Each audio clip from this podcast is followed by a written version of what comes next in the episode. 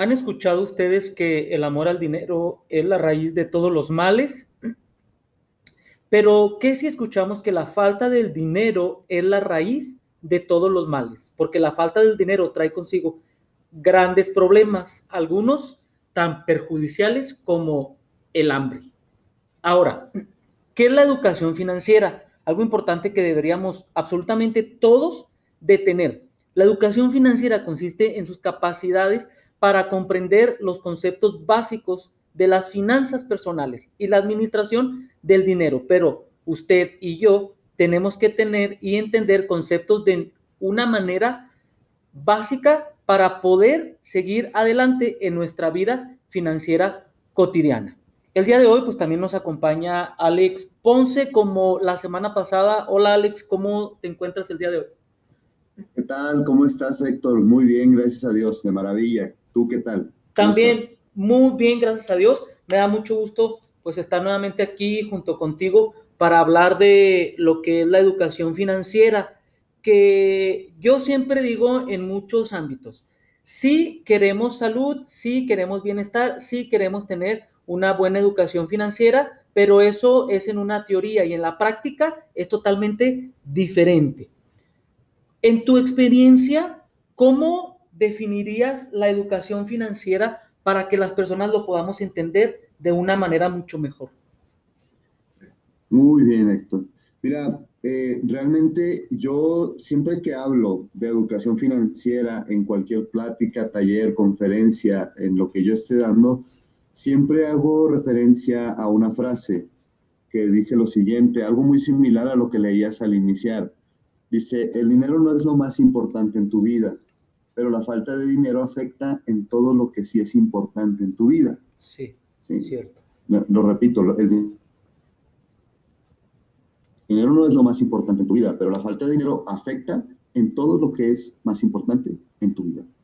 Eh, la educación financiera es algo que no nos enseñan a la mayoría de las personas, ¿sí? El 95% de la población no tiene o no ha, ha hecho educación financiera y esto nos lleva a, las estadísticas que dicen que el 5% de la población eh, tiene el 95% de dinero en el mundo. Y el 95% de la población restante vive con el 5% del dinero restante.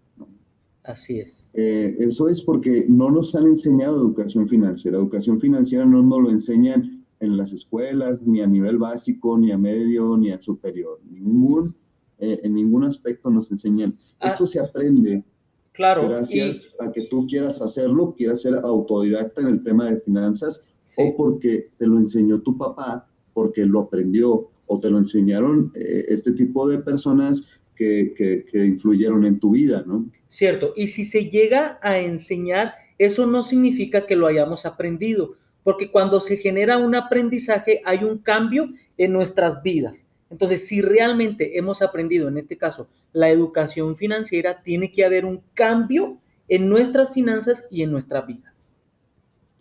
Sí, definitivamente. Una cosa es la teoría y otra es la práctica. Totalmente de acuerdo contigo, Héctor.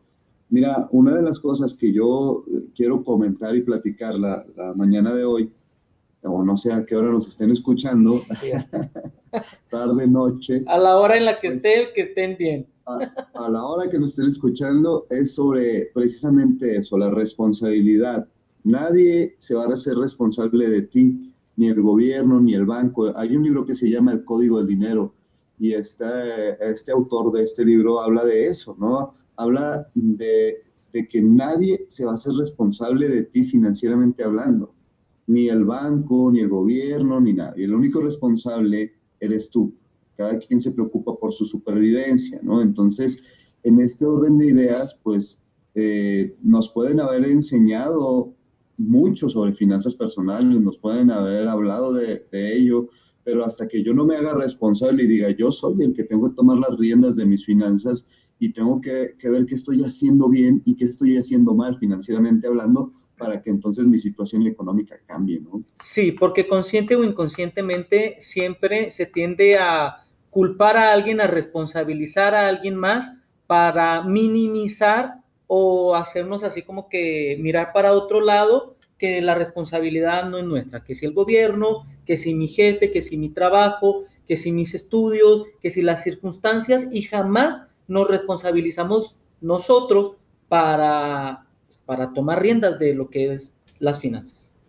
Exacto, sí, fíjate, y de pronto lo que hacemos es compararnos, pero pues con los que están peor que uno, ¿no? Y dices, no, pues por lo menos yo tengo esto y esto y mm. esto, porque mira, hay gente así, pero ¿por qué no te comparas hacia enfrente, no? O sea, hacia los que están mejor que tú y dices, oye, pero si él pudo hacer eso, yo también puedo hacer eso. Si ellos tienen esos resultados, yo también puedo tener esos resultados. Dice este, en ese libro, si quieres cambiar tu situación financiera, tienes dos opciones uno, esperar a que alguien venga a salvarte, o dos, tomar el toro por los cuernos y comenzar a actuar. Comenzar a decir, oye, estoy gastando más de lo que gano. Oye, este, tengo que conseguir un ingreso adicional. Tengo que generar un ingreso extra. ¿Sí me explico? Claro. Ahora, eh, Alex, ¿cómo puedo yo iniciar a responsabilizarme? A decir, sí, soy yo el que está malgastando, soy yo el que no está ahorrando, soy yo el que no está administrando de una manera correcta. ¿Cómo podría empezar a decir, ok, voy a responsabilizar? Mira, en primer lugar, este es un tema como cuando hablamos de alguien que tiene este alcoholismo, ¿no? O, de alguien, como escuchaba uno de tus podcasts con un psicólogo que hablabas de, de las relaciones tóxicas, ¿no? Sí. Bueno, pues esta es una relación, tu relación con el dinero, ¿no? Y, si tu relación con el dinero no es buena es porque es una relación tóxica, ¿no? Eh, en primer lugar es empezar a ver cómo veo al dinero, ¿no? Una de las eh, eh, actividades que yo recomiendo que las personas que, que, están conmigo hagan es que le escriban una carta al dinero como si fuera una persona y entonces le digan qué piensan de él. Sí. ¿sí? El dinero, obviamente, si tú piensas más, muy mal de él, porque ese es el segundo punto. O sea, ¿qué creencias tengo respecto al dinero? Entonces, si tú piensas que, el dinero es malo, que, el dinero es la raíz de todos los males y todos los problemas de, las personas, etcétera, entonces no va a querer estar contigo en tu vida, obviamente, ¿no? O sea, es como cuando tú tienes un amigo y se la pasa hablando mal, de ti, no te cuida, eh, te, falta el respeto, no, no seas eh, responsable, etcétera pues entonces tú no quieres ser amigo de esa persona. Es lo mismo que pasa con el tema del dinero. Ahí es en donde yo me hago responsable, cuando yo me doy cuenta de que malgasto el dinero, de que no lo cuido, de que no lo valoro, de que no lo respeto, ¿no?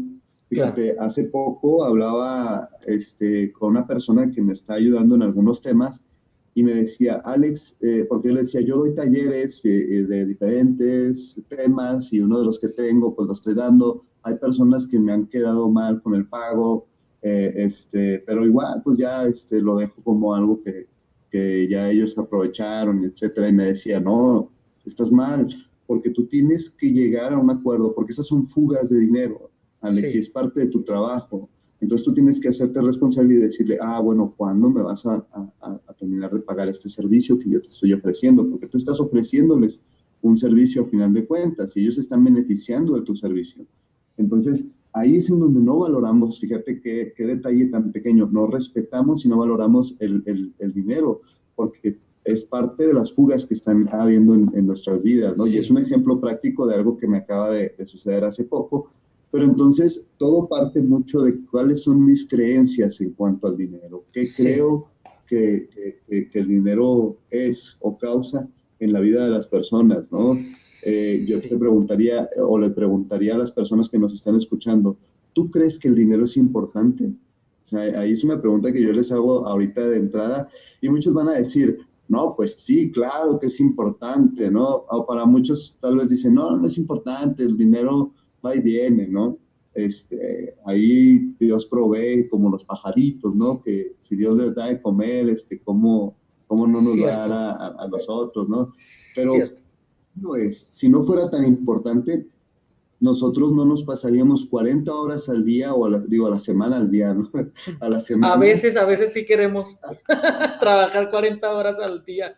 40 horas a la semana trabajando en un lugar en donde a veces no estoy a gusto, porque al 80% de las personas no les gusta el lugar donde trabajan, lo hacen por esa necesidad. O sea, el dinero es tan importante que si no, no pasaríamos más de casi la mitad de nuestras vidas trabajando para generar un ingreso para recibir una nómina a final de mes. Sí, Alex, mira, antes de, comentar un poquito más sobre las creencias que tenemos sobre el dinero, mm, regresemos nuevamente, responsabilizarnos de nuestras finanzas. Una de las cosas que comentaste era lo que creemos sobre el dinero y valorar el dinero. A mí me gustaría que comentáramos, no sé, otra o otro, otras dos más, porque yo soy de las personas que a mí me gusta que me digan cómo me voy a responsabilizar, cómo voy a hacer las cosas. Y a mí me interesa mucho porque logré identificar, sabiendo que a lo mejor por muchos años no era yo responsable de mis finanzas, ni tenía una educación financiera. Y hace como tres semanas me dijeron, una problemática que tú tienes, y me lo dijo eh, en una de las secciones de numerología, una de las problemáticas que tú tienes es que no sabes administrar el dinero. Y yo, ay, sí. Pues ahora que estamos con este tema, yo, yo estoy aquí apuntando porque soy el primero que quiere realmente responsabilizarse de su dinero. ¿Alguna otra recomendación? Sí, claro. Mira, fíjate qué pasa. ¿Qué pasa, Héctor? Cuando no somos responsables del tema del dinero, nosotros, nuestra mente actúa de una manera muy extraña.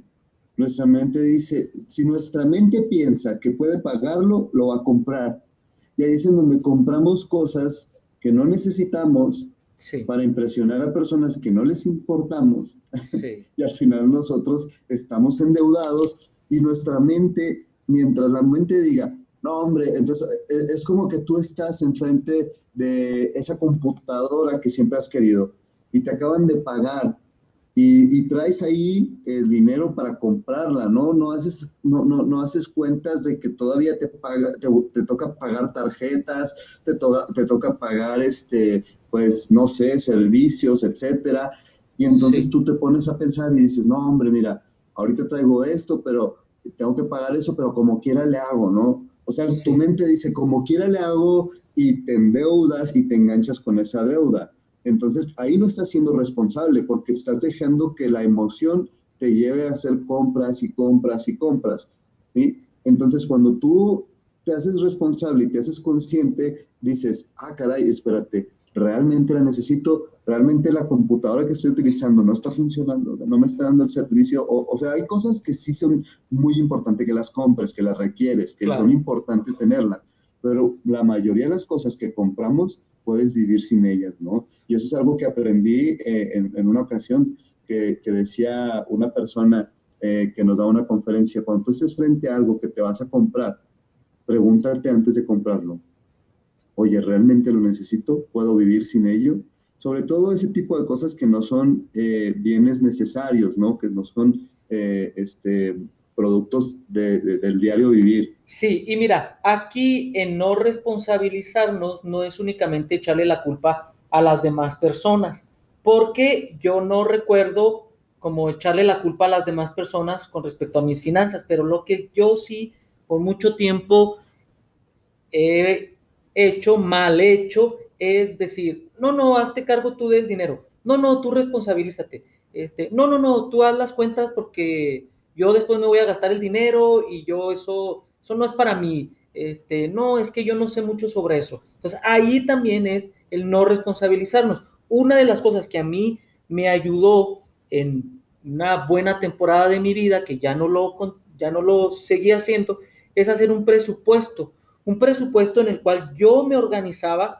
Yo lo hacía de manera como muy práctica. Como profesor, yo soy de, de tener cosas como manuales yo me compré varios sobres y en los sobres escribí eh, salud. Eh, en ese tiempo, mm, hablar por teléfono, por celular, si era carito, entonces, hablar por teléfono, eh, gastos personales, no sé, ropa, viajes, cosas así, y en cada sobre iba metiendo dinero, diciendo, este dinero donde va salud es únicamente gastos para la salud este dinero que está aquí es únicamente gastos personales. El otro es eh, gastar por gastar nada más. Me lo puedo gastar en lo que yo quiera.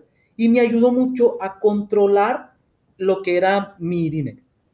Claro, totalmente. Ahí te estás haciendo responsable. Mira, hoy día hay muchas herramientas. Todo el mundo tenemos nuestro celular y, y sin nuestro celular no, no, este, no vivimos, ¿no? Mm, hay muchas aplicaciones para control de gastos. Y, y, por ejemplo, te puedo mencionar un libro que se llama Reconfiguración Financiera de Alejandro Saracho. Este libro está bien poderoso. Es, es un libro y el autor es mexicano y esta persona se ha dedicado a, dar educación financiera a las personas durante muchos años y él creó una, una aplicación que se llama presupuesto mensual. Así la encuentras en, en es gratuita. Yo la recomiendo mucho porque es una aplicación que es gratuita que te va a dar eh, un, un, buen servicio para control de gastos y haces un presupuesto. Eso es hacerte responsable de tu dinero. Ya cuando tú tienes un presupuesto, ya estás siendo responsable. Y la encuentras ahí en, en, Play Store, en Google Play, eh, en cualquiera, ¿no? En, el, en, cualquiera de las dos. Sí. Lo encuentras gratuita y abierta para que la utilices perfectamente, ¿no? Eh, el logo es como verde y tiene una R y una E.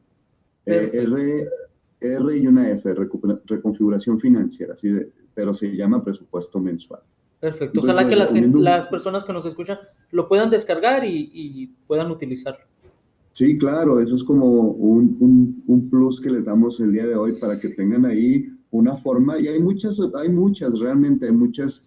Eh, yo uso una que se llama CoinKeeper, que la tengo usando muchos años, y esa nada más que está limitada, tienes que pagar, etcétera. Pero si quieres una que hace prácticamente lo mismo sin pagar, está esa opción. Y ahí ya te estás haciendo responsable.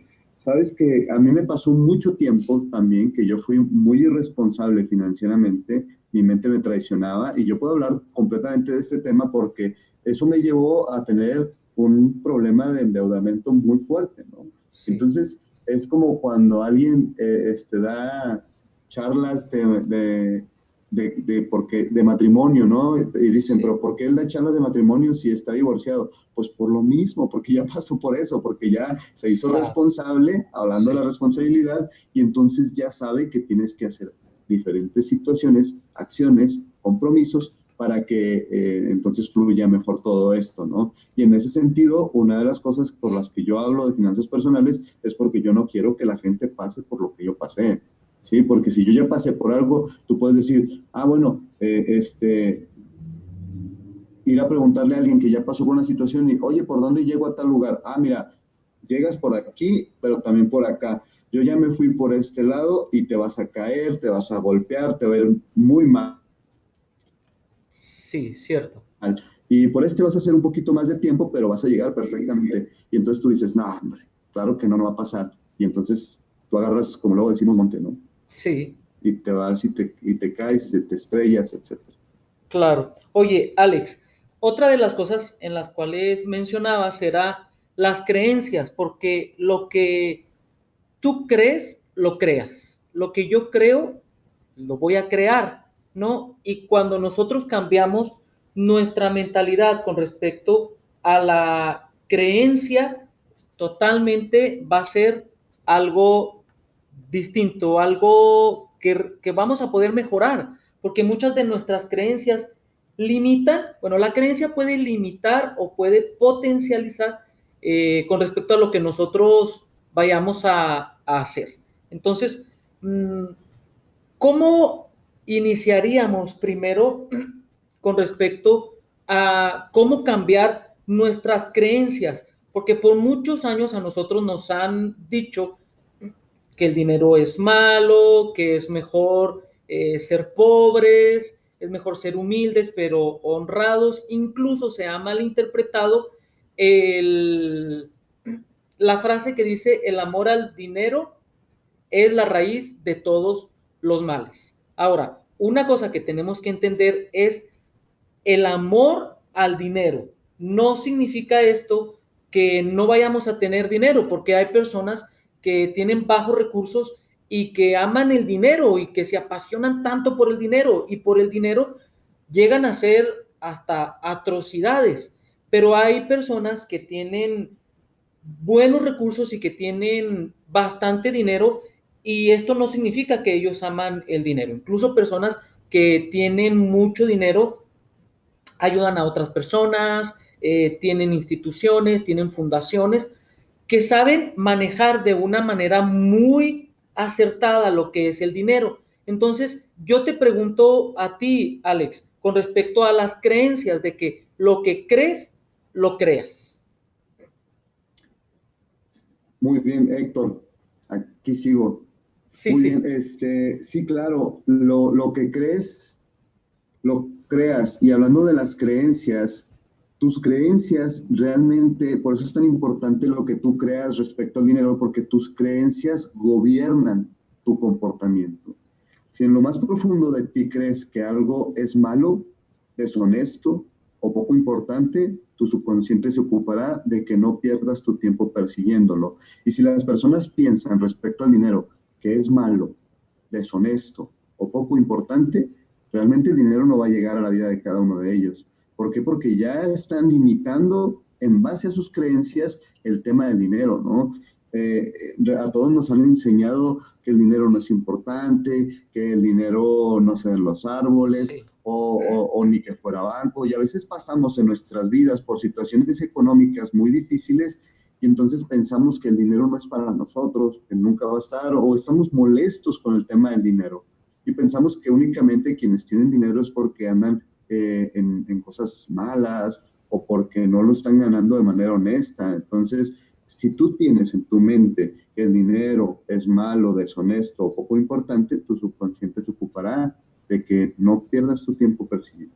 Sí, ahorita mencionaba que se nos ha dicho, es mejor ser pobre pero honrado y que hemos malinterpretado cuando escuchamos que el amor al dinero es la raíz de todos los males, que esto no significa el ser de bajos recursos o no tener dinero, significa no amar el dinero en el asunto de un amor desenfrenado, apasionado, que no se controla y que hacemos cualquier cosa por tener dinero. Y si hay gente que hace atrocidades por, por tener dinero. Entonces, cuando esa creencia que se tiene sobre el dinero, pues ahí va a estar siempre afectando, afectando, perjudicando. ¿Por qué no llega el dinero? ¿Por qué no hay un aumento? ¿Por qué eh, la empresa que yo inicio no va más? ¿Por qué este, siempre se me va el dinero donde no sé en qué? Por la creencia que nosotros tenemos con respecto al dinero. Exacto, son creencias limitantes y tu subconsciente, Héctor, es el que realmente está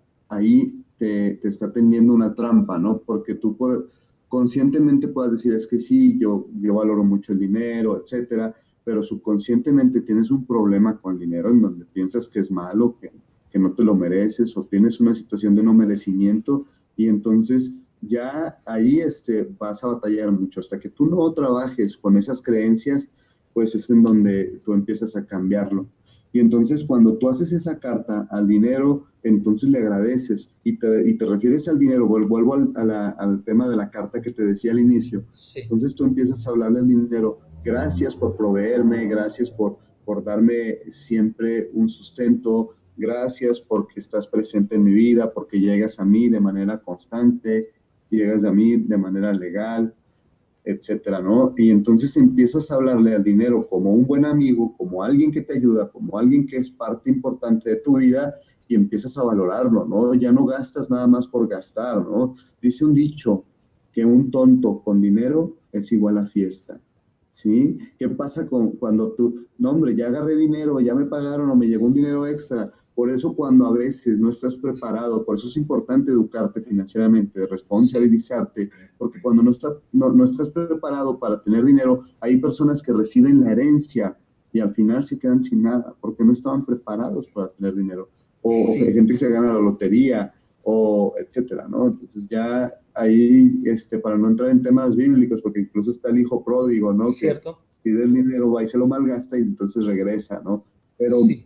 Sí, y aquí fíjate, no es un asunto de tener mucho dinero, porque el hijo pródigo tenía muchísimo dinero. Entonces, si nosotros empezamos a, gastar, a, tener más ingresos y más ingresos, y si no corregimos la educación financiera, por más dinero que tengamos, no es la solución. La solución no, es tener más dinero. Al, al contrario, Héctor. Por eso, por ahí dice Facundo Cabral, ¿no? En uno de sus monólogos, que rico no es el que más tiene, sino el que menos necesita. Sí. Y decía San Francisco, ¿verdad? Deseo poco y lo poco que deseo, lo deseo poco, ¿no? Entonces, imagínate, es entender, lo que pasa es que estamos en un mundo tan y tan consumista, en donde se nos ha hecho pensar y creer que mientras más tienes, más vales, ¿sí? Y no es así. Hay mucha gente que, que piensa eso, entonces eh, te endeudas para tener y al final de cuentas vales lo mismo, ¿no? Y al final de cuentas terminas con un problema, ¿no? Y puedes perder todo por lo que, por lo que te endeudaste, ¿no? Entonces, este tema de las creencias es bien importante. Debemos de cambiar nuestras creencias y nuestro enfoque en cuanto a dinero o cuanto antes. Claro, Alex, lamentablemente nos quedan cinco minutos. Menciónanos, por favor, dos cosas sobre la ilusión de la seguridad y los talleres que impartes con respecto a la educación financiera.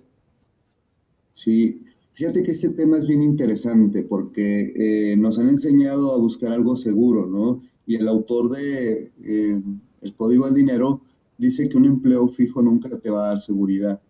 ¿sí? Cada vez hay menos empleos fijos, las empresas ya no quieren pensionar a nadie, hay contratos temporales, o sea, ya te contratan es por cuatro, cinco, seis meses y de pronto a la empresa dice, ya no te necesito, se acabó tu contrato, muchas gracias, que te vaya muy bien. Entonces tu jefe puede despedirte en cualquier momento, o sea, ese trabajo fijo que tú piensas que es seguridad, cuando menos piensas se te puede terminar. O sea, lo que sí es seguridad está, eh, eh, es que tú empiezas a ser el creador de tu propio ingreso. No quiero decir con esto que está mal ser empleado, no quiero decir con esto que no trabajes, porque debes de ser agradecido con el trabajo, con el, con el empleo que tienes, porque eso, eso te da un sustento, pero debes de estar abierto a empezar a generar más, a empezar a generar algo extra porque la diversificación, y esta palabra es bien importante, cuando tú aprendes a diversificar, es cuando tú no tienes, como decimos vulgarmente, los huevos en una sola canasta, ¿no? Sino que tú decides tener diferentes fuentes de ingreso y eso va a hacer que en tu vida difícilmente tengas situaciones difíciles de dinero, vaya la redundancia, ¿no? ¿Por qué? Porque tú estás teniendo un ingreso, aunque sea pequeño, mucho, no sé, pero de diferentes fuentes de ingresos. Lo que hacen las personas, ¿no? Yo no sé qué pasaría si mañana terminaras tu relación laboral y cuánto dinero tienes, cuántos meses puedes sobrevivir sin tener que trabajar. Ahí es en donde se mide tu nivel de pobreza o, de falta de educación financiera para que no se escuche tan feo, ¿no? Sí, y también, Alex, no nos han enseñado a tener un plan B y mucho menos a tener un plan C con respecto al dinero, porque creemos que una sola fuente de, ingreso, con eso tenemos. Plan B, plan C, plan D, todos los que puedas. ¿sí? Entonces, un sueldo seguro puede hacer que te relajes y que pasen los años y te des cuenta de que los años pasaron nada más. A una persona independiente o un empresario es más difícil que le sucedan este tipo de situaciones porque sus ingresos están diversificados. La seguridad laboral es una ilusión muchas veces, ¿no? Entonces, eh, lo, más arriesgado no, no es ah, lanzarte por tener un ingreso adicional, poniendo un negocio extra, lo más arriesgado es decir, yo voy a permanecer siendo empleado y más en estos tiempos porque ya no hay muchas posibilidades de pensionarte. Cierto. Y bueno, estamos eh, creando diferentes talleres uno de ellos va dirigido hacia las finanzas personales. El próximo taller de finanzas personales se llama Resolución Financiera, en donde vamos a, hacer una resolución a todo nuestro tema de finanzas y pues estaremos lanzándolo próximamente. Yo creo que a mediados del mes de octubre ya este, este taller sale. Estaré compartiendo con, con ustedes ahí en mis redes sociales cuando ya tengamos el taller listo porque es un cupo limitado y estaremos trabajando también el tema de finanzas personales. Yo voy a ser el primero que va a estar ahí, tenlo por seguro, e invito a las personas que nos están escuchando, tomen por favor este taller porque no es únicamente eh, un asunto teórico, sino un asunto práctico. Alex, te agradezco muchísimo por estar aquí en la revista radial Poder Joven. Igual a las personas, gracias por habernos acompañado. Al contrario, muchísimas gracias a ti. Siempre es un placer estar compartiendo contigo, mi querido Héctor. Igual, un placer. Nos vemos la próxima. Cuídense mucho y que tengan una espectacular semana. Bye bye.